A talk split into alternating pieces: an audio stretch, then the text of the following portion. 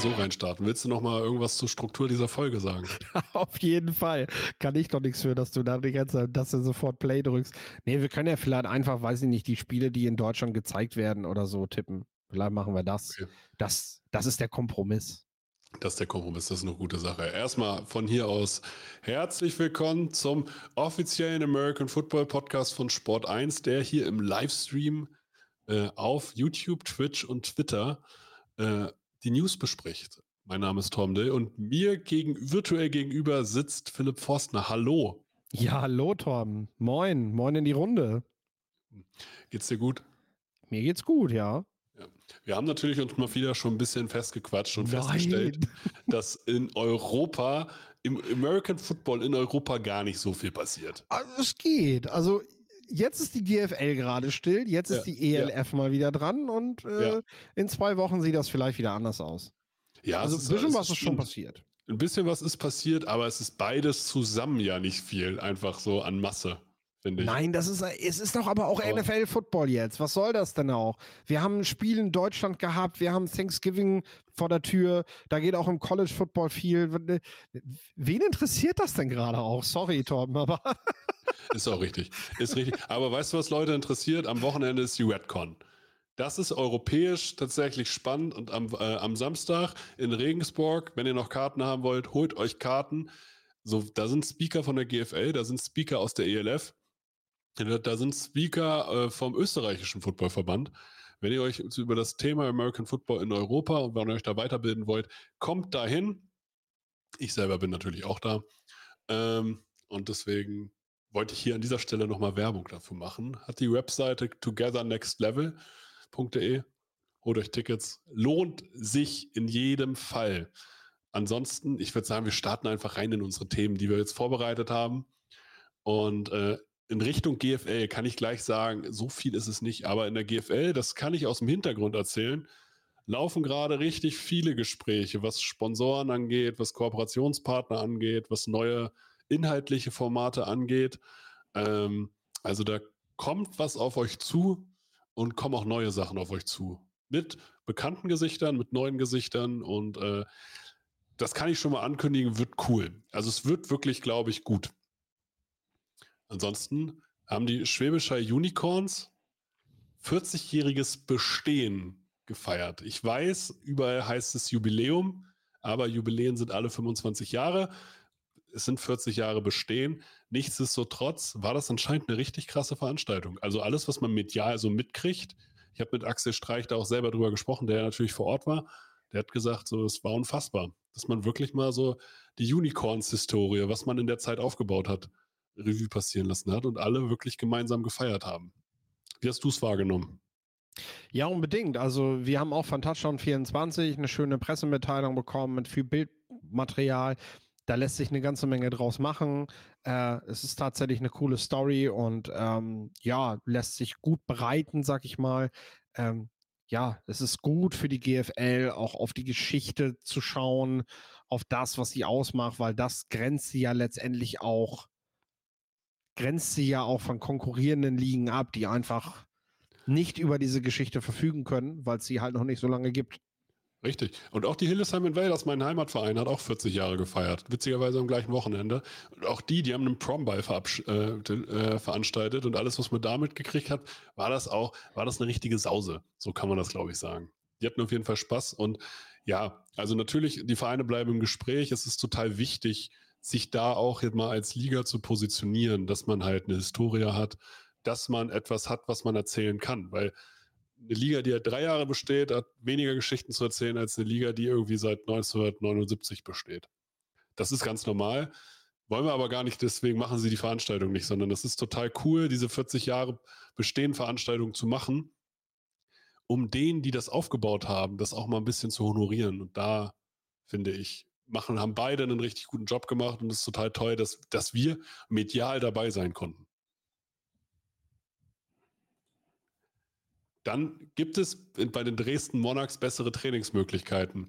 Jetzt, jetzt natürlich die große Frage. In der NFL ist das große Kritik. dass alles auf Kunstrasen umgestellt wird oder viele auf Kunstrasen spielen. Jetzt bekommen die Dresden Monarchs einen neuen Kunstrasenplatz, wo die Stadt äh, 311.577 Euro und 98 Cent übernimmt und damit die Hälfte, also nicht die Stadt, der Freistaat Sachsen übernimmt die, äh, und damit die Hälfte der Investitionen übernimmt. Für die Dresden Monarchs, die seit 2007 auf ihrem alten Platz da gespielt haben, wo alle Teams drüber laufen. Was, hält, was hältst du von dem Kunstrasen? Natürlich, wenn der Freistaat Sachsen sich da engagiert, dann ist das per se erstmal gut. Aber deine Meinung zum Thema Kunstrasen oder Naturrasen?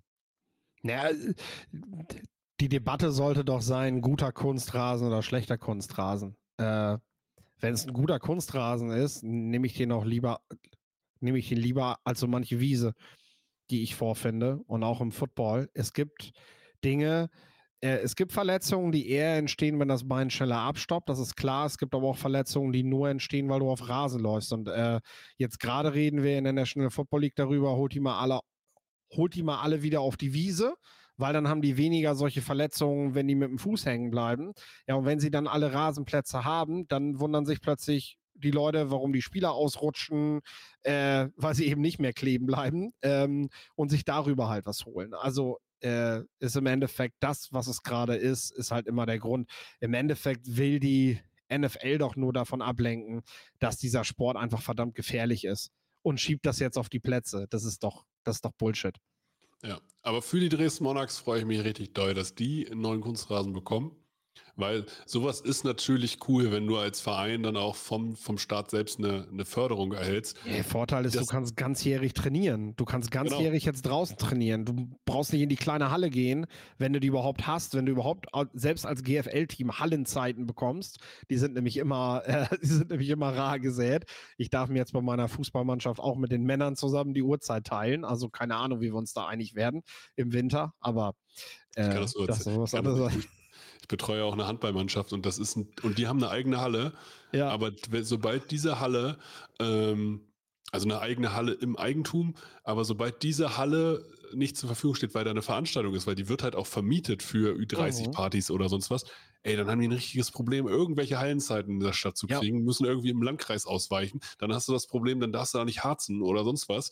Ähm, und da sind ja auf Jahre hinweg Hallenzeiten geblockt. Deswegen, ja. das Problem haben die Dresden Monarchs jetzt definitiv nicht mehr. Nee, wir hatten mit den Bulldogs das Glück, dass wir immer die Seidensteckerhalle nutzen konnten, wenn da keine Konzerte drin waren. Das war natürlich auch super. Äh, aber das ist auf jeden Fall wunderbar, weil Football kannst du dann wirklich, abgesehen von, da ist plötzlich eine Eisplatte drauf. Also, das hast du aber nicht an vielen Tagen im Jahr, kannst du jetzt ganzjährig trainieren. Und das ist ein, das ist schon ein Vorteil. Ja, auf jeden Fall. Sehr, sehr cool. Mehr ist aber in der GFL eigentlich nicht passiert, deswegen können wir eigentlich gleich weitermachen. ELF. Bei den Hamburg Sea Devils passiert gerade was. Miguel Burg wird Director of Sports, wird damit quasi Max Parts ersetzen. Und sie haben auch einen neuen Headcoach. Matt Johnson wird neuer Headcoach der Hamburg Sea Devils. Der ist aber noch nicht da. Aber ich glaube, gerade Miguel Burg als Hamburger Urgestein hat gerade eine Menge zu tun. Ich glaube, in Hamburg muss gerade viel vermittelt werden und ja, viele und Spieler rangeholt werden. So. ja, tatsächlich. Ich meine, mit Matt Johnson haben wir einen ehemaligen GFL-Quarterback. Ich denke, der hält sein Wort, weil das ist ja eine Geschichte, ja. die haben wir ja in Europa und in Deutschland auch schon erlebt, dass man Namen vorgestellt hat und die waren dann noch nicht da und dann kamen sie irgendwann gar nicht. Äh, ja. Ich denke, da muss man sich bei Matt Johnson jetzt wirklich keine Sorgen machen. Äh, der hat in Norddeutschland unter anderem bei Kiel gespielt, auch in der Canadian Football League. Ähm, was er als Trainer kann, für ihn denke ich auch eher eine Stelle, wo er sich beweisen kann. Also jetzt nicht, dass er jetzt eine ellenlange Vita als Headcoach hat, weil es noch gar nicht so lange her ist, dass er selber Spieler war. Aber ich finde auch, das ist ja äh, der Football in Europa. Auch, auch, auch, auch für Coaches sollte er ein Sprungbrett sein. Auch für, für, für ihn soll es jetzt eine Möglichkeit sein, einfach Headcoach-Erfahrung zu sammeln und vielleicht hat er was drauf.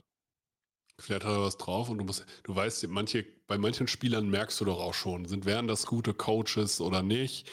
Und ähm, so schätze ich das Ganze auch mal ein. Und warum nicht drei, vier Jahre ELF coachen und danach ans College irgendwo gehen? Unter also, anderem. Ja, also oder zu einem anderen ELF-Team oder irgendwo anders oder zu einem CFL-Team oder so, sonst wohin. Also das sehe ich halt komplett genauso. Und diese Möglichkeit zu bekommen, ist ja alleine schon cool. Mhm. Bei Hamburg müssen wir jetzt natürlich sehen, Kendrick Allison ist jetzt in München und nimmt natürlich auch ein paar Leute mit. Und die Position ist vielleicht, also die Rolle war gar nicht so entscheidend, sondern Allison als Connector innerhalb Hamburgs, der jeden kennt im American Football in Hamburg. Das war halt wichtig zu besetzen. Und Miguel Bog ist auf jeden Fall jemand, der aus der Region kommt, auch Gott und die Welt kennt und da auch etabliert ist für seine, auch für seine Physis im Spiel. Also jeder, der schon mal da gegen den gespielt hat, weiß, wovon ich rede. Ja, unbedingt. Äh, das brauchen die Hamburger für Netzwerken. Ähm, du hast es ja gerade schon gesagt. Äh, Hamburg tatsächlich auch für mich kann man jetzt eigentlich schon sagen, so eine richtige Wundertüte. Ne? So ja. letztes Jahr war irgendwie klar, das wird nicht reichen. Ja. Und dieses Jahr probiert man ganz viele neue Sachen und das, das kann am Ende richtig gut werden tatsächlich, ja. äh, weil man, weil man, weil man eben auch nicht die Option hat, diese sichere Bank zu fahren. Äh, hat man zumindest den Eindruck. Das kann natürlich auch richtig nach hinten losgehen. Also keine Frage. Gerade so ein junges Duo aus Trainer und Sportdirektor, äh, denen, denen auch letztendlich doch noch viel, viel von der Erfahrung her fehlt. Du hast ja auch ein paar GFL-Teams drumherum. Ähm, ne, das darf man alles nicht vergessen. Ähm, ja, das, das kann nach hinten losgehen, aber das kann auch sehr spannend werden, während du andere ELF-Teams hast, die einfach, ja, die einfach da weitermachen, wo sie letztes Jahr aufgehört haben. Ja, du meinst also Rheinfeier. Rheinfeier natürlich, auch München. Chad Jeffries, Vertrag verlängert, bleibt in München als Quarterback. Ähm, dann haben wir äh, Frankfurt, die den Saratka jetzt geholt haben als Quarterback aus Mailand. Äh, auch nicht so riskante Sachen machen, aber eben auch einfach eine ganz andere Basis haben, gerade aus der sie, aus, aus der sie in die nächste Saison planen, weil das halt alles Playoff-Teams gewesen sind. Nee, München ist knapp gescheitert, glaube ich. Ne? Genau. München, München ist knapp gescheitert, äh, war aber auch besser als Hamburg. Ja, ja, du musst jetzt, ja, wir können ja darüber, dass Chad Jeffries in München bleibt, war, glaube ich, ein No-Brainer. Ich ja. glaube, der hat sich da sehr wohl gefühlt, der passt da irgendwie hin. Die waren super zufrieden. Aber Thema Luke Saratka. Nun hast du gute Connections zu den Frankfurt Galaxy. Was, du ja auch. warum warum äh, haben sie sich für den Quarterback entschieden? Obwohl Jacob Sullivan ist ligaweit ja schon sehr, sehr anerkannt und der wird ja Angebote ohne Ende kriegen, sowohl aus GFL als auch aus der ELF. Genau, also Frankfurt hatte im Prinzip, weil wir wissen ja alle, dass äh, Lorenz dort ähm, ähm, im Scouting-Bereich in Verantwortung ist und Lorenz kennt durch seine Arbeit für den NFLPA Collegiate Bowl natürlich Quarterback-Typen, die in die ELF passen. So, das kann man, glaube ich, sagen. Und äh, es wäre für die Galaxy nicht schwer, einen der Kandidaten, die dort rumgelaufen sind, äh, zu verpflichten. Äh, nun hat Frankfurt sich aber entschieden und hat quasi mit Head Coach, Offensive Coordinator und Quarterback die Schlüsselrollen für die Offense besetzt. Äh, hoffentlich auch langfristig und geht hier vor allem kein Risiko, sondern setzt auf einen Spieler und setzt auf Coaches, die man kennt, bei denen man genau weiß, was, was man kriegt. Und bei allen dreien weißt du, dass sie einen ziemlich guten Job machen. Äh, klar kannst du jetzt noch mal was riskieren und einen US-QB holen, der noch null Erfahrung hat hier. Aber ich glaube, das würde so einem Team wie Hamburg gerade eher zu Gesicht stehen, ja. äh, die einfach die einfach ausprobieren werden, während Frankfurt das, was sie letztes, was sie die letzten Jahre aufgebaut haben, ähm, halt nicht einfach damit, damit das Klo runterspülen wollen, dass sie, dass sie auf einen Quarterback gambeln, der vielleicht charakterlich nicht passt oder der, der mit Europa nicht klarkommt. Mit Europa nicht klarkommt. Das sind ganz viele Faktoren. Es sind viele, viele schon gescheitert hier. Und äh, ja, da finde ich den Weg tatsächlich richtig, aus Frankfurter Sicht zu sagen, äh, wir machen das so und wir haben einen Quarterback damit, der ja, der eigentlich all das, was wir an einem Quarterback haben wollen, auch erfüllt. Ja, und das ist ja, manchmal ist es auch so, du setzt auch neue Reize einfach durch einen neuen Import. Weil du hast das Ziel, also Sullivan ist ein guter Quarterback, aber der gibt, du weißt halt, was du kriegst. Und alle anderen wissen auch, was du kriegst. Genau, genau. Die Gegner, die Gegner konnten, also die Gegner wussten gut, was Frankfurt spielt. Ähm, klar, weil sie das auch die letzten Jahre halt so gespielt haben. Und jetzt hast du einen Quarterback, der hat einen stärkeren Arm, Das musst du respektieren. Ähm, du holst vielleicht nochmal einen anderen Receiver, weil er einfach andere Kontakte hat, jetzt auch der Quarterback, der dann nochmal seinen Buddy holt, mitbringt. Ähm, das sind halt alles Möglichkeiten, die du hast und, und äh, damit ist Frankfurt einfach weniger berechenbar und Teams müssen sich mehr Gedanken machen, wie sie gegen den Gegner planen. Ähm, Rheinfeier schläft nicht. Die machen weiterhin einen guten Job und werden wahrscheinlich ein noch besseres Team in diesem, im nächsten Jahr haben als in diesem Jahr. Ähm, und das bedeutet für Frankfurt vor allem nicht so vorhersehbar zu spielen, wie vielleicht Rheinfeier, die mit ihrem Quarterback weitermachen. Die mit ihrem Quarterback weitermachen, was ja auch erstmal vernünftig ist, weil der hat den immerhin die Meisterschaft gebracht. Du bist der Champion, du machst mit ja. allen weiter, die da sind, ja. Ja, eben. Und selbst wenn du von dem Quarterback jetzt, also es gibt vielleicht bessere Quarterbacks, aber der Quarterback funktioniert in diesem System, was Ryan Fire spielt. Und von daher, warum da jetzt erstmal was ändern, wenn du nicht merkst, dass es irgendwelche Abnutzungserscheinungen gibt? Und die gab es ja nicht. Genau. Deswegen, Hast du was, hältst du, was hältst du von Frank Rosa als OC? Also ich persönlich, Frank Rosa, richtig netter Kerl, war Head Coach der Centurions und hat damals als Head Coach und Offense Coordinator eine überragende Offense mit Jan Weinreich aufgestellt äh, ich weiß, dass Kösling, also der Head Coach der Galaxy und Frank Rosa richtig gute Freunde sind und ich kann mir vorstellen, dass die sich super doll ergänzen, weil ich weiß nicht, wie tough Frank Rosa, wie hart kann der wirklich mal durchgreifen. Das weiß ich bei Kösling aber auf jeden Fall. Und fachlich, was der für eine Offense aufs Feld gestellt hat, ne, das war schon ordentlich in Köln. Also von das kann richtig, richtig gut werden. Ja, das kann gut werden. Dafür müssen jetzt aber noch ganz viele Hausaufgaben gemacht werden. Die Offensive Line ist noch nicht gesetzt. Äh, das Receiving Core kann noch verstärkt werden. Ähm, wer steht sonst im Backfield? Das sind alles Fragen, die Frankfurt noch nicht beantwortet hat. Aber das Gute ist eben, äh, sie haben, wie ich ja schon gesagt habe, die Schlüsselfiguren sind da. Also ähm, jetzt brauchst du drumherum. Du musst jetzt nicht mehr du holst jetzt keine Spieler, ohne zu wissen, wer überhaupt dein Quarterback ist, sondern jeder, der jetzt kommt, weiß, was er kriegt. Das sind die Menschen, mit denen ich Tag für Tag hier arbeite. Und was die machen, schätze ich. Davon konnte sich jeder bisher überzeugen. Weil das, was du über Frank Rosa sagst, das, das wissen ja im Prinzip alle, die in diesem Bereich arbeiten und die sich überlegen, ob sie nächstes Jahr für Frankfurt spielen wollen oder als Co-Co-Trainer irgendwo mitwirken wollen. Ne? Ähm, Deswegen, das ist aus Galaxy-Sicht auf jeden Fall ganz gut. Sehr gute Planungssicherheit, spricht natürlich auch für ihre wirtschaftliche äh, Leistungsfähigkeit, ne? dass sie ja. solche Möglichkeiten haben, jetzt auch zu sagen, solche Spieler und solche Trainer, die verpflichten wir jetzt im November. Wir müssen jetzt nicht den Winter erstmal die Posten nicht besetzt lassen, weil wir uns das Geld sparen und äh, holen dann irgendwann im Februar, März jemanden, sondern wir machen das jetzt schon alles fest. Ja, Sicherheit und so weiter. Die wissen schon, dass Geld da sein wird und das ist halt gut. Das muss man einfach sagen. Groß Kompliment an dieser Stelle. Ich würde sagen, wir kommen zur NFL und das, was mich am meisten interessiert, Frankfurt Games. Wie hast du sie wahrgenommen? Die einen sagen, München war besser, die anderen sagen, hey, Frankfurt äh, war besser. Ähm, ich habe das Gefühl, der Hype ist nicht mehr so im Peak also der ist nicht mehr so laut, aber er erreicht mehr Leute. So. Weißt du, was ich meine? Also es erreicht, ich glaube, Football, American Football in Deutschland erreicht gerade mehr Leute als noch in München, auch wenn München lauter war. Das war die Premiere, ne? Das ist ja genau. klar.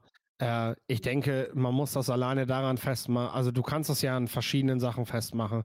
Erstmal beginnt so eine Geschichte ja bereits irgendwann nach dem München-Spiel, als entschieden wird, es gibt zwei Spiele in Deutschland. So. Klar, Mexico City ist weggefallen, aber die Entscheidung, dieses Spiel nach, nach Deutschland und nicht nach London oder Spanien zu verlegen, ähm, ist ja, ist ja dann getroffen worden, weil die Erfahrungen in München so positiv gewesen sind. Äh, dann gab es eine nochmal viel höhere Nachfrage an Tickets für zwei ja. Spiele, wohlgemerkt, für zwei Spiele, ähm, während, während äh, du die in München war das ja auch schon rekordverdächtig, aber das war jetzt einfach nochmal eine andere Nummer. Äh, das, das hat auch gehalten bis zum Frankfurt-Spiel, weil die NFL immer wieder Kartenkontingente auf den Markt geschoben hat, ja. immer wieder häppchenweise was rausgehauen hat. Ähm, dann gab es natürlich auch ein Resale, weil ja, wir haben natürlich eine Grippewelle. Es ist natürlich so, ja, dann hattest du natürlich Glück mit diesem ersten Spiel. Klar, das zweite Spiel hat dann natürlich nicht mehr so viel Hype ausgelöst. Wenn die Spiele andersrum gelaufen wären, glaube ich, wäre das nochmal eine andere Wahrnehmung gewesen. Rich Eisen hat gesagt, das mediale, das mediale Interesse äh, war dieses Jahr in Deutschland größer als letztes mhm. Jahr in München. Das hat er für sich klar festgestellt, weil einfach viel mehr Leute bei den Trainings, bei den Pressekonferenzen und so gewesen sind. Und das kann er beurteilen, weil er letztes Jahr auch da gewesen ist und das auch mit den USA und London und so weiter vergleichen kann. Der ist nämlich immer dabei.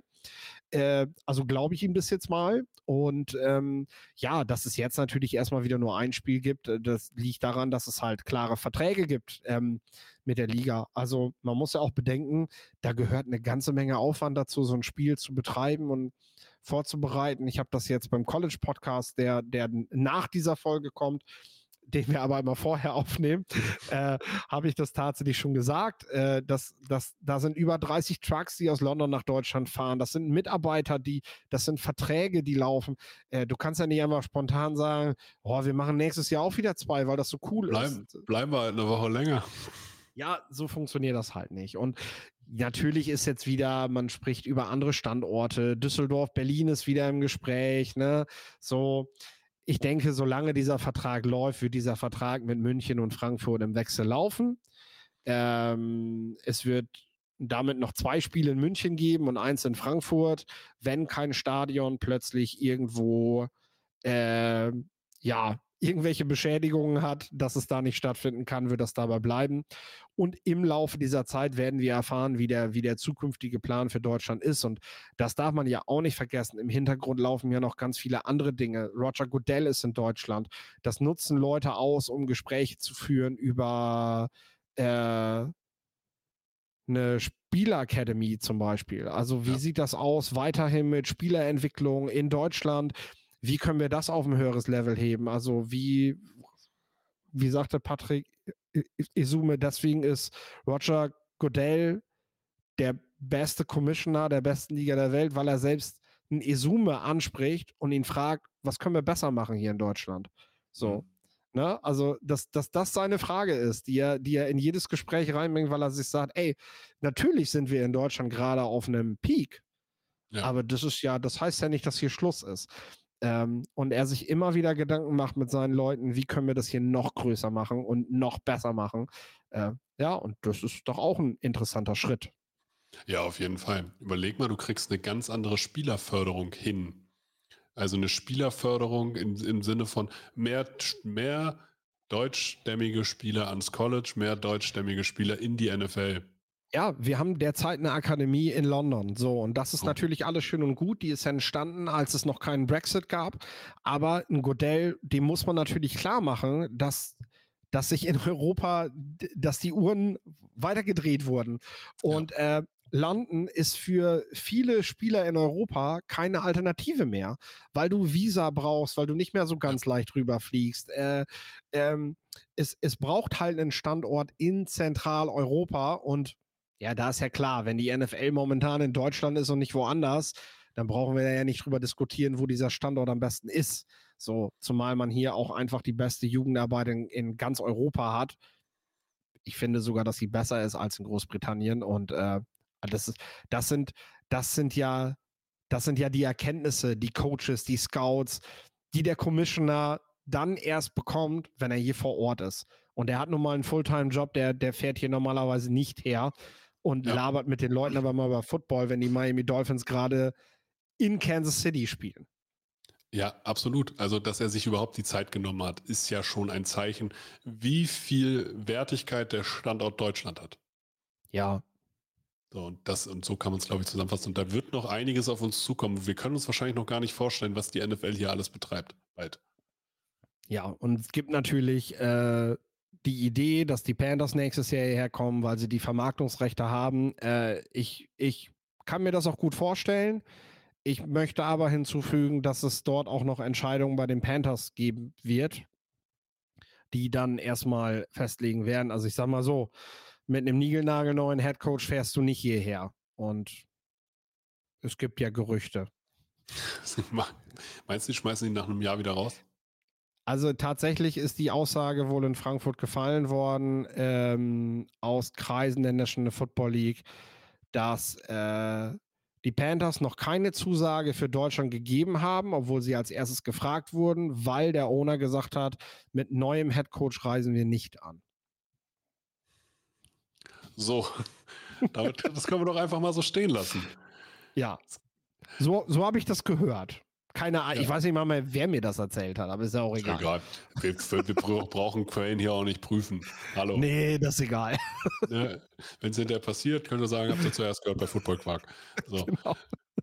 Dann gab es ein Comeback, ein Comeback von Kyler Murray, der die gewonnen haben. Die Arizona Cardinals haben gewonnen und Kyler Murray hat auch schon wieder gezeigt, warum er theoretisch einer der acht besten acht Quarterbacks der Liga sein kann die Frage ist, A, wollen die Cardinals überhaupt gewinnen? Und B, trotzdem reißen die Gerüchte nicht ab, dass Kyler Murray nicht der Quarterback der Zukunft ist in Arizona. Ja, also im Endeffekt ist es ja so, Kyler Murray hat erstmal Vertrag bis 27, 28. Ja. Also und Muss erstmal loswerden, ne? Also. Ich wollte gerade sagen, also momentan brauchst du darüber gar nicht nachdenken. Wenn Kyler Murray keiner haben will, wirst du ihn nicht los. So. Ja. So. Und dann verdient er so viel Geld, dass das ziemlich schwer ist, den auf die Bank zu setzen.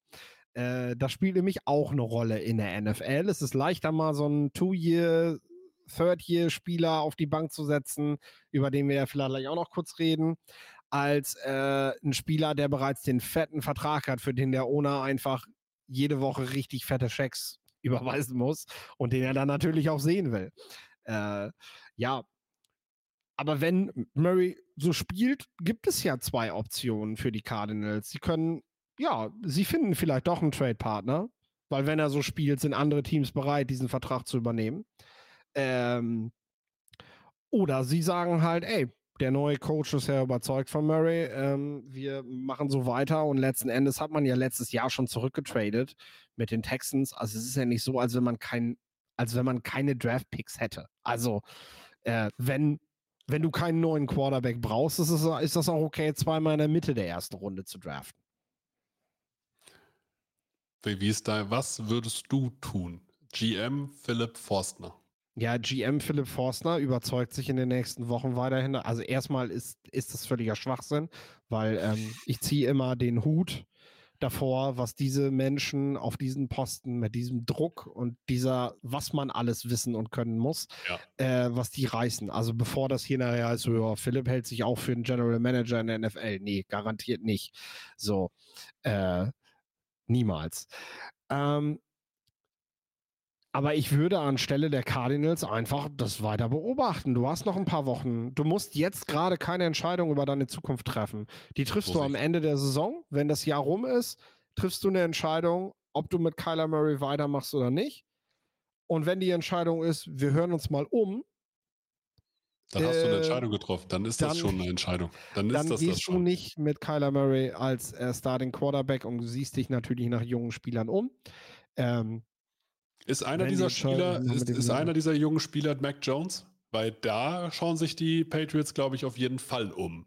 Darauf, dass so, Mac Jones, jetzt zum Verständnis, wurde beim letzten Drive mal wieder ausgewechselt. Natürlich, das ist jetzt, keiner würde gerade, glaube ich, für Mac Jones traden. Jetzt die Frage, was ist los? Die Patriots natürlich ein Kader, wo du sagst, hey, O-Line, funktioniert nicht so. Du hast eigentlich außer Hunter Henry keine richtigen Receiving-Optionen mehr, weil Kendrick Bourne ist verletzt. Der Stevenson als Running Back funktioniert nicht. Bill O'Brien hat als OC jetzt auch nicht so eingeschlagen. Auf die Defense kann man sich noch verlassen. So, das kann man, also die Defense ist weiterhin stark und wird wahrscheinlich sogar noch stärker werden, wenn Gonzalez und Jackson irgendwann zusammen das Cornerback-Tandem bilden. Mhm. Aber ähm, was passiert mit Mac Jones? Ist er noch Starter? Sieht man ihn noch als Starter in der NFL oder ist er einfach nur besser als Bailey Zappi? Also ich sag mal so, e, Entscheidungen wie die im Spiel gegen die Colts. Wenn da nicht Bill Belichick an der Seitenlinie stehen würde, würden wir sagen, der Trainer trifft gerade Entscheidungen, die den Eindruck machen, ähm, dass der Trainer nicht mehr fest im Sattel sitzt. So, würde ich zumindest sagen. ja, an liebe dieser, Grüße an, an meine Stelle. Cousine. wir, haben, wir sind ja live. und, äh, ja. Und deswegen liebe Grüße zurück, Sonja. Sehr schön. So, ja, also du sagst, Belichick hat das spürt den Druck langsam auch selbst. Äh, ja, auf jeden Fall. Äh, wir müssen nicht mehr darüber reden, ob Bill Belichick nächstes Jahr noch seinen Job hat. Ähm, Robert Kraft äh, wird sicherlich gerade verschiedene Optionen im, im Betracht ziehen, wie er seinem Trainer einen sauberen Abgang bescheren kann. Die Frage ist, ob Bill Belichick ihn auch nimmt. Ich habe jetzt am Wochenende haben wir äh, am Sender haben wir so ein bisschen das Gerücht diskutiert, was von mehreren Seiten kommt jetzt, dass vielleicht der Owner der Washington Commanders versucht, Bill Belichick mit einem Staff loszueisen. Habe hab ich auch gehört, äh, irgendwie äh, Bill Belichick und OC soll dann Josh McDaniels werden und DC Matt Patricia. Ja. Also, Zwei von dreien sind schon frei. ja, tatsächlich. Äh, ja, interessant. Ich meine, das Ding ist halt, wir wissen nie, wie Teambesitzer entscheiden, wenn sie entscheiden. Äh, das sind Milliardäre, für die ist das ein Prestigeprojekt, das zu machen. Das kostet natürlich auch viel Geld, aber im Endeffekt geht es ihnen vor allem um, um den Ruf, die wollen gegenüber den anderen Milliardären gut darstellen, wenn die sich zweimal im Jahr treffen. Die wollen sich nicht zum Affen machen. Äh, ja, das kann natürlich sein, dass du, äh, dass du, ähm, dass du, dass die Commanders sowas machen. Aber ich denke, ähm, das ist tatsächlich eher etwas, was aufkommt, weil Bill Belichick wahrscheinlich noch nicht aufhören will. Und gesagt, ich kann mir vorstellen, dass da auch ein Ego an, ansteht, wo ein, wo ein Kraft sagt, Bill, ganz ehrlich, ich, ich fände gut, wenn du, wenn du am Saisonende zurücktrittst, weil du hast dir das verdient, dass du hier nicht vom Hof gejagt wirst. Aber bei den Resultaten, die in den letzten zwei, drei Jahren gewesen sind, musst du verstehen, dass wir, dass wir, dass wir nicht weitermachen können mit dir. Und auch der Perspektive. Also auch der Perspektive beispielsweise. Also ich finde ja immer noch, die letzten zwei, drei Jahre hat er in Ordnung gedraftet. Also da kommt er, finde ich, finde ich, schlechter weg, als er, als er wirklich ist. Ähm, also ich rede nicht vom Receiver-Draften, sondern von allem anderen Draften. Das macht er, finde ich, weiterhin gut. Ich finde auch weiterhin, dass er für das Geld, was er ausgibt, gute Leute holt, aber gerade die fetten Sachen, also die großen Deals, die haben halt nicht gesessen im Endeffekt. Ja, und äh, hinzu kommt ja, dass du mit Jared Mayo äh, einen Trainerkandidaten für die NFL in deinen Reihen weißt und die Patriots müssen eine Entscheidung treffen, ob sie, ob sie nicht mit ihrem jungen Coach weitergehen wollen, bevor sie ihn ziehen lassen. Lange werden sie ihn nicht mehr mit, mit, den, mit den Worten, du übernimmst, wenn Bill aufhört, werden sie ihn nicht mehr beruhigen können. Ich meine, ja. die Washington Commanders, ne, die hatten in ihrem Coaching-Staff mal Kyle Shanahan, Sean McVay und ich glaube auch Mike McDaniel. Und Mike, und Mike McDaniel, ja. So. Und die sind jetzt alle woanders, weil man äh, war das nicht, war das nicht ein Gruden? War das nicht John ja. Grudens Bruder, ja. den man dann hatte? Und vorher halt eben, gut, dass der Vater von Kyle Shanahan jetzt nicht gefeuert wird, weil man Kyle Shanahan einstellt. Das kann ich ja alles noch akzeptieren. Aber das sind halt Fehlentscheidungen gewesen, die diese Franchise natürlich echt zurückgeworfen haben, weil gute Trainer wachsen nicht auf Bäumen. Und die Patriots wissen das. Und deswegen äh, ist, ist da eher die Entscheidung. Und dann ist Mac Jones eine Personalie, wo ich ganz klar sage, momentan kriegst du keinen Pfifferling für ihn. Er kostet dich aber auch nicht die Welt. Der ist nächstes Jahr im Kader. Das heißt aber nicht, dass der konkurrenzlos ist. So, Du draftest ein, du holst einen Veteran, du wirst aktiv sein, was auch immer. Vielleicht machst du sogar beides. Ne? Du wirst Mac Jones nicht unangefochten nächstes Jahr als Starter in die Saison gehen lassen, weil egal wer da nächstes Jahr coacht, Belichick hat das jetzt damit relativ klargestellt und auch ein neuer Trainerkandidat wird niemals sich auf Mac Jones festlegen, weil er damit ja seinen eigenen Job wieder an die Personalie Mac Jones knüpft. Und das ist ja das Dümmste, was du machen kannst. Also du siehst halt auch, also das Ding ist halt, Mac Jones Bashing ist ja ein Volkssport geworden. Jede ja, gut, Woche. Er ist aber auch ein Arsch. Ja, genau, ist halt, das ist halt genau die Frage. Ist er vielleicht auch einfach teamintern äh, gar nicht so angesehen.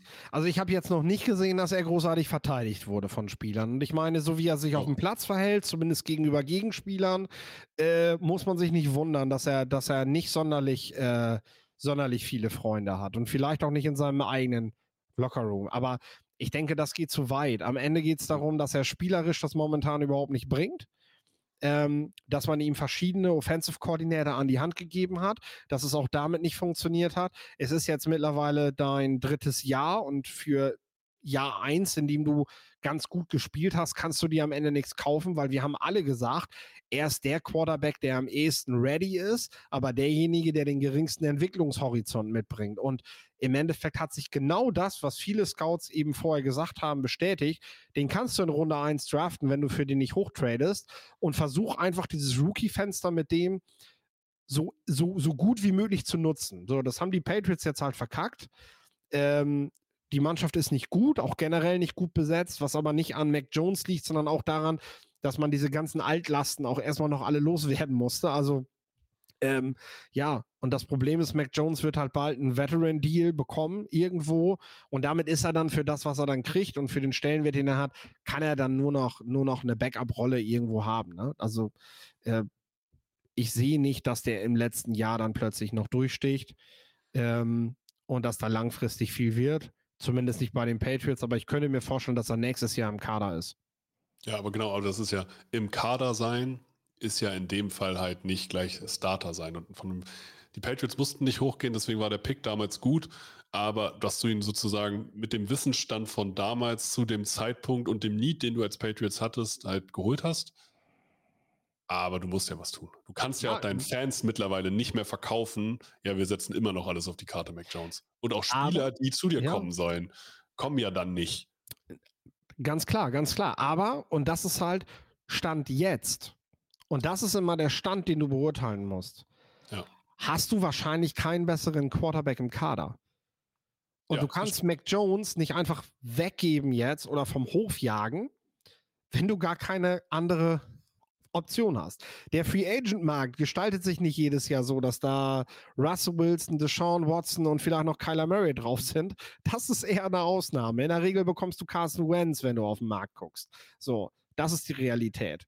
Und was du im Draft kriegst, Wahrscheinlich werden die Patriots Top 5 draften, aber das ist immer ein Gamble. Du weißt nie, was du kriegst. Und du kannst nicht einfach einen Rookie draften und sagen, bevor der überhaupt einmal Training hatte, das ist unser Starter dieses Jahr. Ja. Absolut. Und deswegen, gibt es denn einen College Quarterback, den du gerne bei den Patriots sehen würdest? Sag mir jetzt nicht Caleb Williams. Nee, das kann ich nicht sagen. Und ich, ich, weil das hängt von, den, von dem ab, was die Patriots nächstes Jahr sein wollen.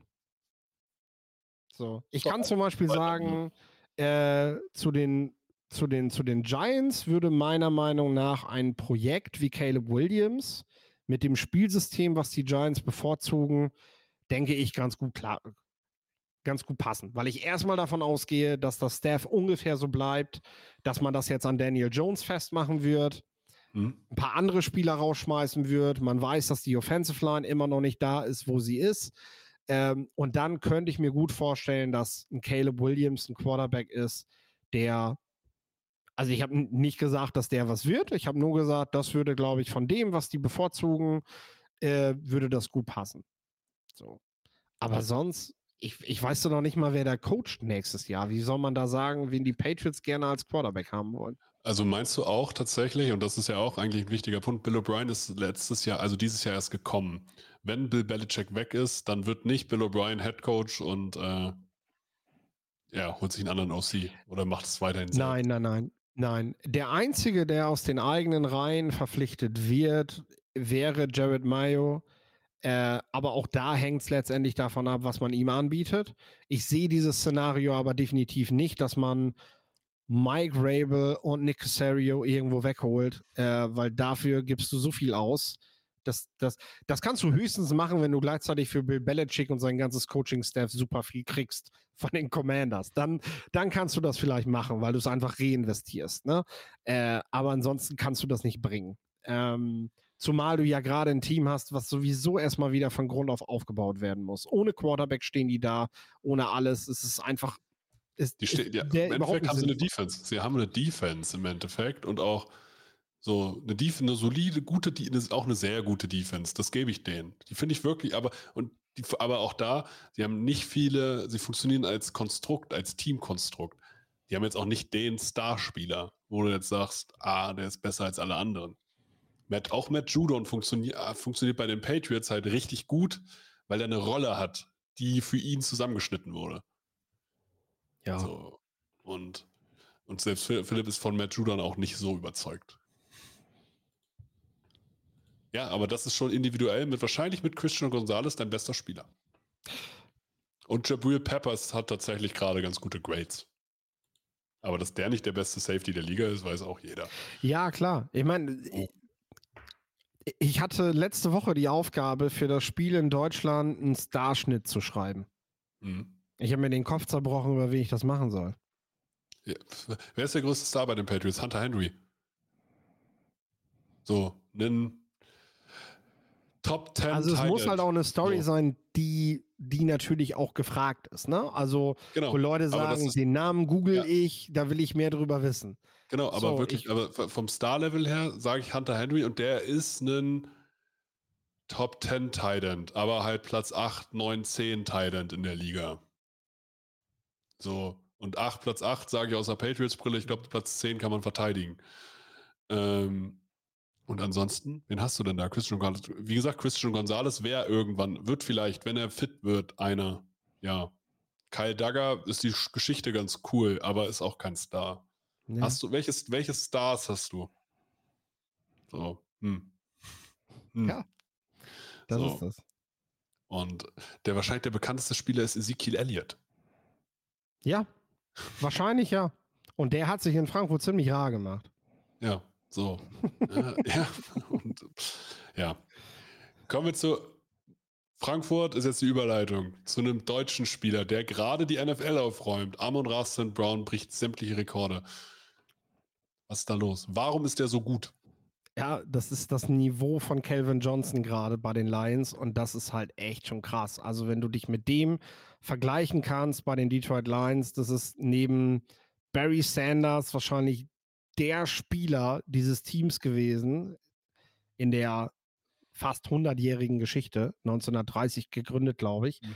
Äh, und St. Brown ist ja ein Spieler, der einfach perfekt zu Jared Goff passt, der, ähm, der richtig gut arbeitet.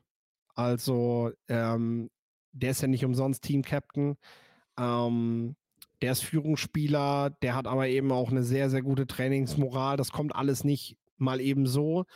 Ähm, klar, über seinen Draftstock brauchen wir gar nicht mehr reden, ne? Dass er, dass Ja. er da einfach äh, viel zu, viel zu spät gedraftet wurde. Ich glaube, das hat mittlerweile auch der letzte Hempel verstanden, was einfach auch mit im Zusammenspiel mit Quarterback und dann waren seine Combine-Werte schlecht, weil, weil beziehungsweise seine Pro-Day-Werte waren schlecht, weil, weil ähm, das Wetter richtig schlecht war an der USC. Ähm, Vergleichbares haben wir jetzt auch mit äh, Jack Bobo von der UCLA, der auch ganz, ganz schlechte 40-Yard-Dash-Zeiten hat und plötzlich separiert der sich von Gegenspielern und du wunderst dich, ja, ich muss da halt auch mal hingucken, warum der so langsam gelaufen ist. Wenn halt, die haben halt in, die haben halt in Südkalifornien, haben die keine überdachten Trainings, Hm? Bereiche, Trainingsfelder, weil das da Warum eigentlich auch? nötig ist. So. Und komischerweise, wenn da Pro Day ist, regnet es da immer richtig stark. Und das ist halt richtig schlecht für die Ergebnisse, weil ja, du da quasi durch den Schlamm kriegst, wenn du eigentlich eine 40-Yard-Dash-Zeit abliefern willst. Ähm, ja, wie gesagt, schematisch, er hat sich als Nummer 1 Receiver durchgesetzt. Auch Ja. das muss man ganz klar Habe festhalten. ich, hab ich ehrlich gesagt nie geglaubt, tatsächlich. Jameson Williams, Sam Laporta ist jetzt da. Äh, gute, gute Leute, aber Sam Brown ist der Go-To-Guy von Jared Goff, zweifellos. Ähm, und er nimmt die Rolle auch an. Er bleibt fit, relativ fit. Abgesehen von kleineren Zipperlein, von denen er sich relativ schnell erholt, ist er da bisher komplett vorgefeit und ist deswegen momentan halt statistisch gesehen der beste Wide Receiver seines Jahrgangs auch. Also selbst Jamar Chase stellt er da mit der in den Schatten, was er gerade spielt. Und ähm, für Deutschland ja, kann es ja gar nichts Besseres geben. Also ähm, Jetzt, jetzt natürlich die ja- Frage. Am Wochenende ist das Brüderduell. Detroit Lions gegen Chicago Bears. Bringt ja. ihr das bei RTL und wie sehr schlachtet ihr das aus? Äh, sehr. ja, das nützt ja nichts. Also erstmal habe ich, hab ich geschrieben, dass es ja zwei Bruderduelle gibt. Das ist ganz wichtig. Das darf nicht unter den Tisch fallen. Die Sowell-Brüder spielen auch gegeneinander und die treffen sogar vielleicht im wenn das richtige Play gecallt wird, spielen sie sogar wirklich eins zu eins gegeneinander. Fände ich mal ganz witzig. Äh, aber klar, der Fokus geht natürlich auf die St. Brown-Brüder. Äh, das ist aus deutscher Sicht einfach super spannend. Ähm, kommen aus Leverkusen, deutsche Mama, äh, mega sympathisch, bodenständig auch beide, überhaupt nicht abgehoben, sind so richtig so, so, so, so, ja, so richtige Vorzeigesportler. Ne? Und ähm, eben auch super Vorbilder für Jungs, die in Deutschland Football spielen wollen, die hier was werden. Und beide haben in der Nationalmannschaft gespielt in Deutschland. Auch das ist wichtig zu betonen, weil es immer noch Leute gibt, die sagen, das sind ja gar keine echten Deutschen. Na nee, gut, ne? Sie haben zumindest entschieden. Genau. So. Und der Name ist ja sogar fiktiv, weil der genau, Vater also einfach entschieden hat, äh, Sam Brown ist cooler als Brown. Es gibt so viele Browns. Ja. ja, aber im Endeffekt ist das so. Und ähm, ja, es funktioniert. Ähm, also wir sollten das annehmen, dass wir so ein, äh, dass wir in diesem Hype gerade so ein Geschenk bekommen. Und äh, es können sich jetzt Leute darüber beschweren, dass immer die Lions gezeigt werden und dass das ausgeschlachtet wird.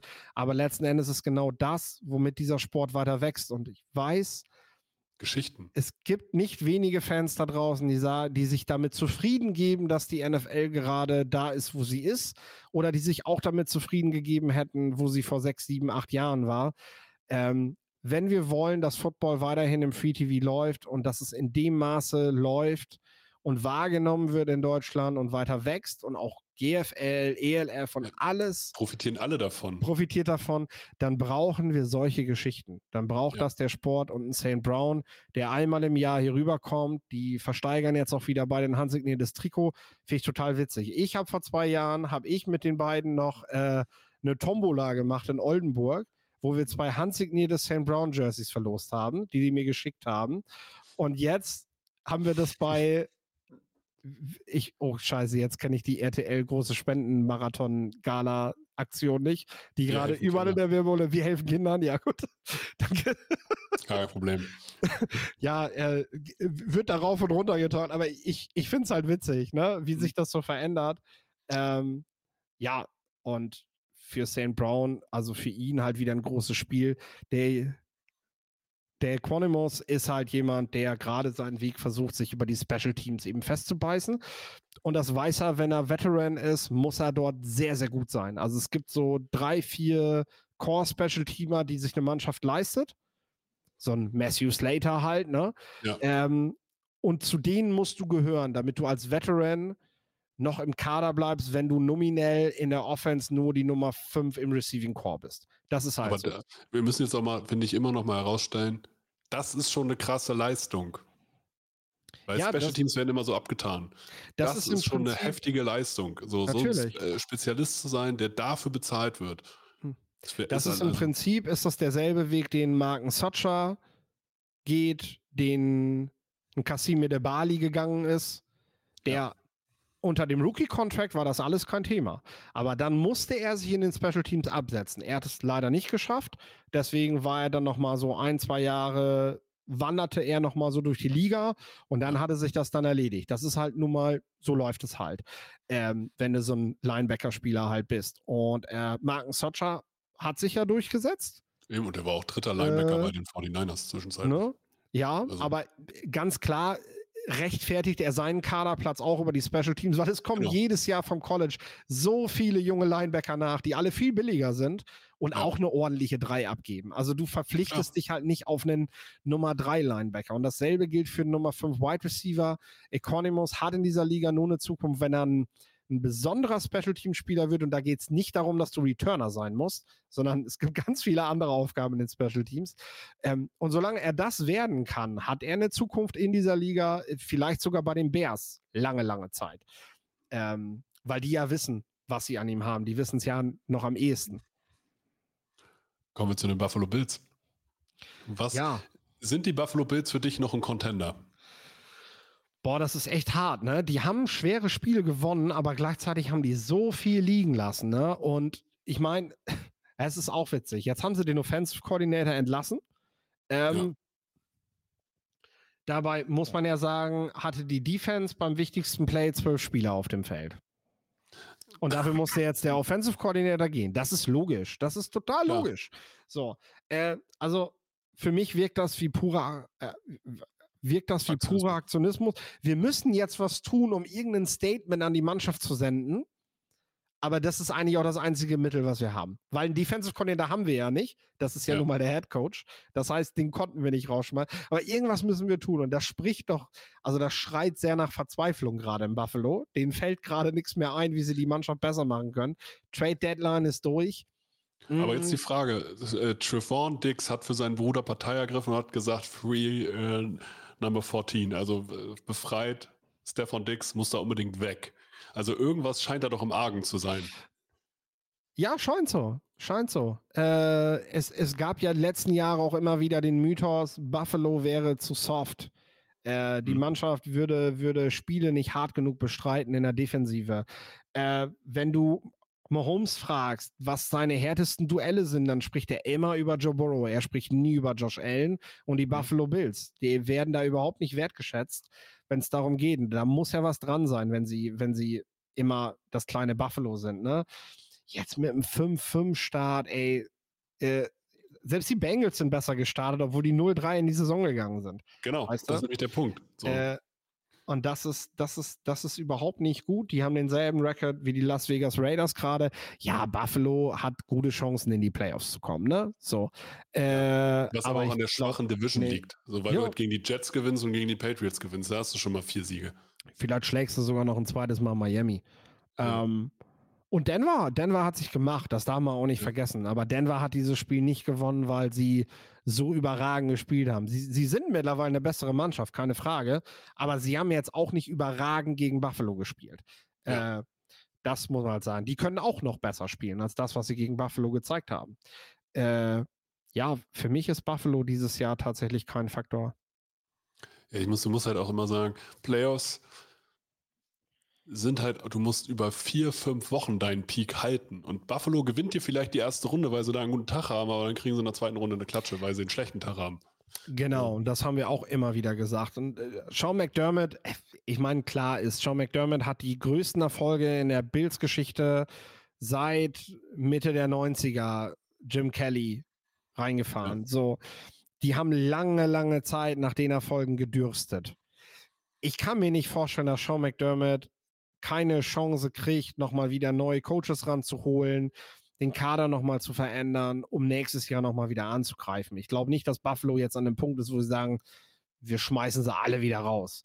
Ja. Aber man darf nicht vergessen, Buffalo ist gerade in der Stadionsanierung oder sogar im Neubau. Ähm, und äh, äh, da wird gerade viel Geld ausgegeben und das muss dann dementsprechend auch zurückbezahlt werden.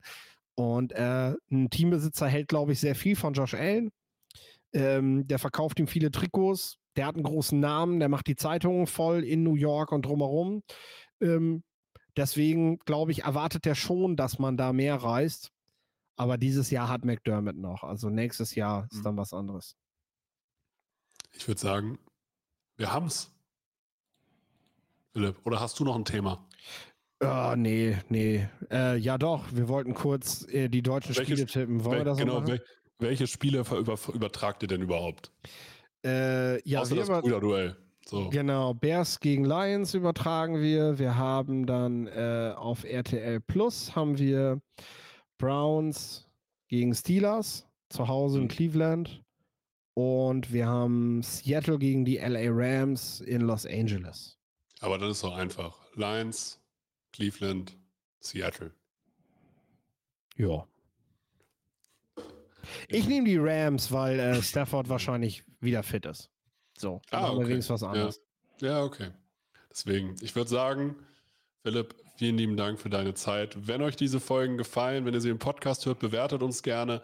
Ansonsten nehmt euch gerne Zeit für den Livestream im Real Life zu gucken. Bei YouTube bleibt er auch online, bei Twitter auch. In diesem Sinne, lass es dir gut gehen. Das letzte Wort hat wie immer Philipp. Ja, macht's gut miteinander.